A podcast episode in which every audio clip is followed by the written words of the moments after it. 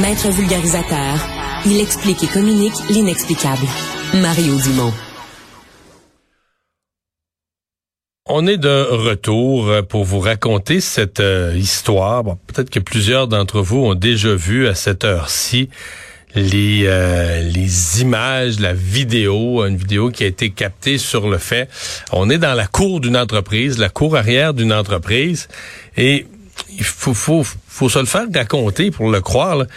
Des jeunes de 18 ans, deux jeunes, viennent voler un véhicule, un escalade, un Cadillac escalade, mais pour la deuxième fois de la journée. Donc ils l'ont volé une fois, le propriétaire l'a retrouvé et récupéré. Il l'a rangé chez une connaissance ou un ami qui a une entreprise, puis qui a comme une cour grillagée, une cour arrière. Il l'a ramené là-dedans pour dire, bon, là, je te, je te, donne dans ta cour pour qu'elle soit en sécurité. Ben, les voleurs ont retracé le véhicule puis sont revenus le voler une deuxième fois. Mais là, dans la cour, euh, là, on rit c'est pas drôle. Dans la cour, ça, comme on dit, ça a foiré, là.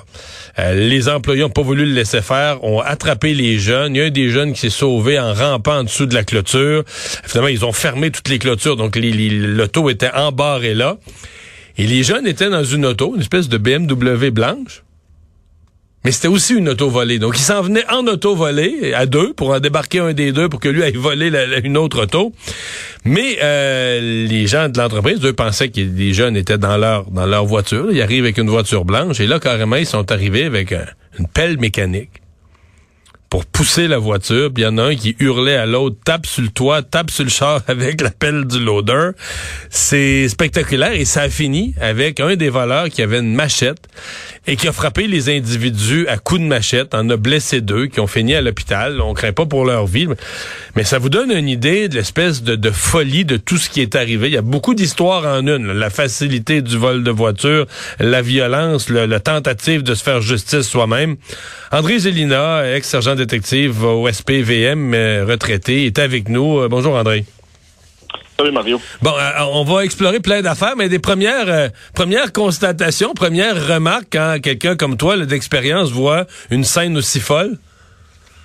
Ben, ce que je me dis, c'est qu'un événement comme un vol de véhicule peut partir en spirale, dégénérer en tentative de meurtre. Et, c'est ça qui est, un peu, incroyable dans ce dossier-là, c'est qu'un événement qui, qui arrive quotidiennement, ben, on se rend compte que ça peut avoir des conséquences excessivement graves.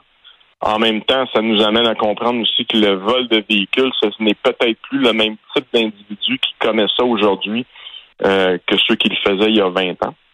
En fait, on se rend compte que c'est des réseaux organisés, c'est des gens qui, de plus en plus, il y a, ça avait même été médiatisé il y a quelques semaines, euh, il y en a de plus en plus qui se font prendre avec des armes à feu. Dans le cas ici, c'était des couteaux ou une machette. Mais évidemment, ça nous montre que ces gens-là ont un mépris incroyable de la vie.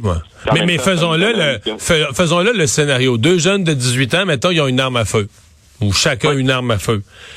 Ça se passe pas comme prévu. Là, ils sont en train de se faire. Écoute, le type, il est dans le véhicule, puis il se fait brasser par la pelle d'une pelle mécanique, d'un loader. Euh, non, mais il prend panique, là, sans face. Il peut avoir une arme à feu, lui, avec l'intention de ne pas l'utiliser. Mais il peut rentrer en mode panique, non? Dire là, là ça n'a plus de bon sens et sortir son arme à feu. Ben euh, oui, d'une certaine façon, tu as raison, mais en même temps, il faut comprendre une chose, c'est que lorsque que tu, portes une arme à feu qui, est illégale, que tu que, que tu pour une activité que tu n'as pas les permis, puis que l'arme n'a pas été achetée légalement, puis on sait que tu es un criminel, ben on peut quand même penser qu'il y a une présomption, que tu as une certaine propension à l'utiliser si la nécessité arrive. Mais en même temps, effectivement, c'est sûr et certain que cet événement-là, si l'individu avait une arme à feu, ça aurait probablement dégénéré encore plus. On peut pas présumer les intentions des gens. Mais on aurait pu avoir un mort. Ah ben, on aurait pu avoir euh, un mort, deux morts, des blessés. Euh, ça aurait très pu finir autrement. Puis en même temps, ça nous amène à nous questionner sur la pertinence pour des citoyens d'intervenir dans des situations comme ça. Hmm. Mais mais on prend ça morceau par morceau. D'abord, sur la facilité du vol de véhicules, mais quand je parle de facilité, je veux dire la, la confiance. Les kids, ils ont 18 ans, ils volent un véhicule, le propriétaire rattrape le, char en question, ils vont leur voler une deuxième fois. Mais entre toi et moi, faut être un confiant, euh, confiant, quasiment confiant fou, avoir du front deux fois tout le tour de la tête. C'est pas, c'est pas imaginable de retourner une deuxième fois dans la journée chercher un véhicule que tu as déjà volé, là.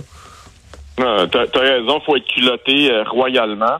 Et, et, en même temps, ça nous laisse comprendre une chose, c'est que ces gens-là étaient probablement pas des jeunes qui volaient un véhicule pour ce qu'on appelle communément un joyride, là, faire un tour d'auto.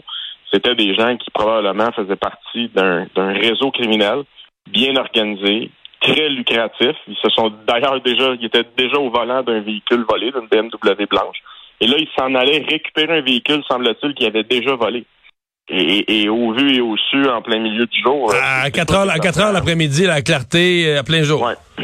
Effectivement, ça, ça, nous amène bien des questionnements, comme tu dis, si on le prend morceau par morceau, parce qu'on se dit, de un, c'est parce que c'est probablement très lucratif. L'attrait de l'argent est fort. Les peines sont probablement ridicules euh, en termes de, de, justice.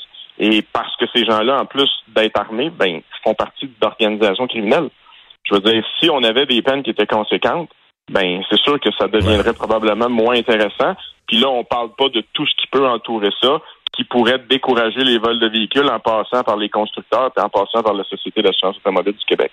Ouais, en passant par l'Agence des services frontaliers qui laisse passer ça au port de Montréal. Euh, les euh, ben là je comprends que dans le monde criminel comment on peut imaginer que ça se passe? Probablement que c'est d'abord on nous dit que c'est une business qu'il y a des gens qui sont rendus des exportateurs de véhicules volés qui ont leurs clients au Moyen-Orient en Afrique donc et donc ces gens-là eux ils mandatent des, des intermédiaires qui remandatent des intermédiaires puis là tu arrives à la rue donc on mandate des jeunes pour dire regarde ramène-moi un escalade je te donne 5000 pièces je, je dis un montant je lance un code d'espèce mais c'est ça on dit quelqu'un dit aux jeunes ramène-moi tel, véhicule, puis je te donne un montant? oui, tout à fait. Il y, a des, il y a des individus, ça fonctionne par réseau. Les gens, il y en a qui se spécialisent dans la localisation des véhicules parce que les gens, généralement, ont des commandes. Là, on sait qu'il y a certains véhicules qui sont beaucoup moins volés. Donc, les gens ont des commandes. Il y en a qui vont se spécialiser dans les méthodes pour être capables de pénétrer dans le véhicule, soit à partir du numéro de série, soit à partir de scanner le signal de votre clé. Qu'aujourd'hui, des véhicules avec des clés traditionnelles, il y en a de moins en moins. Vous avez l'individu qui, lui, va s'occuper justement du, transport, de l'exportation.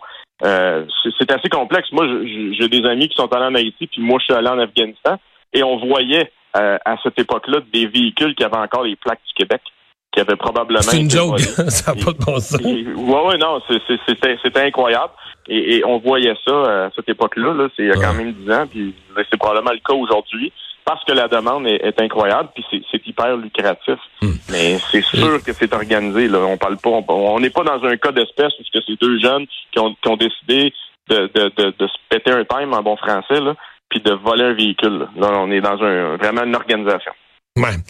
Euh, sur, je reviens là au, euh, au, danger de, de, se défendre soi-même, de d'essayer de se faire justice soi-même, euh, sans savoir justement est-ce que le gars est plus petit que toi, mais il a peut-être un fusil sur le banc, sur le banc d'à côté là.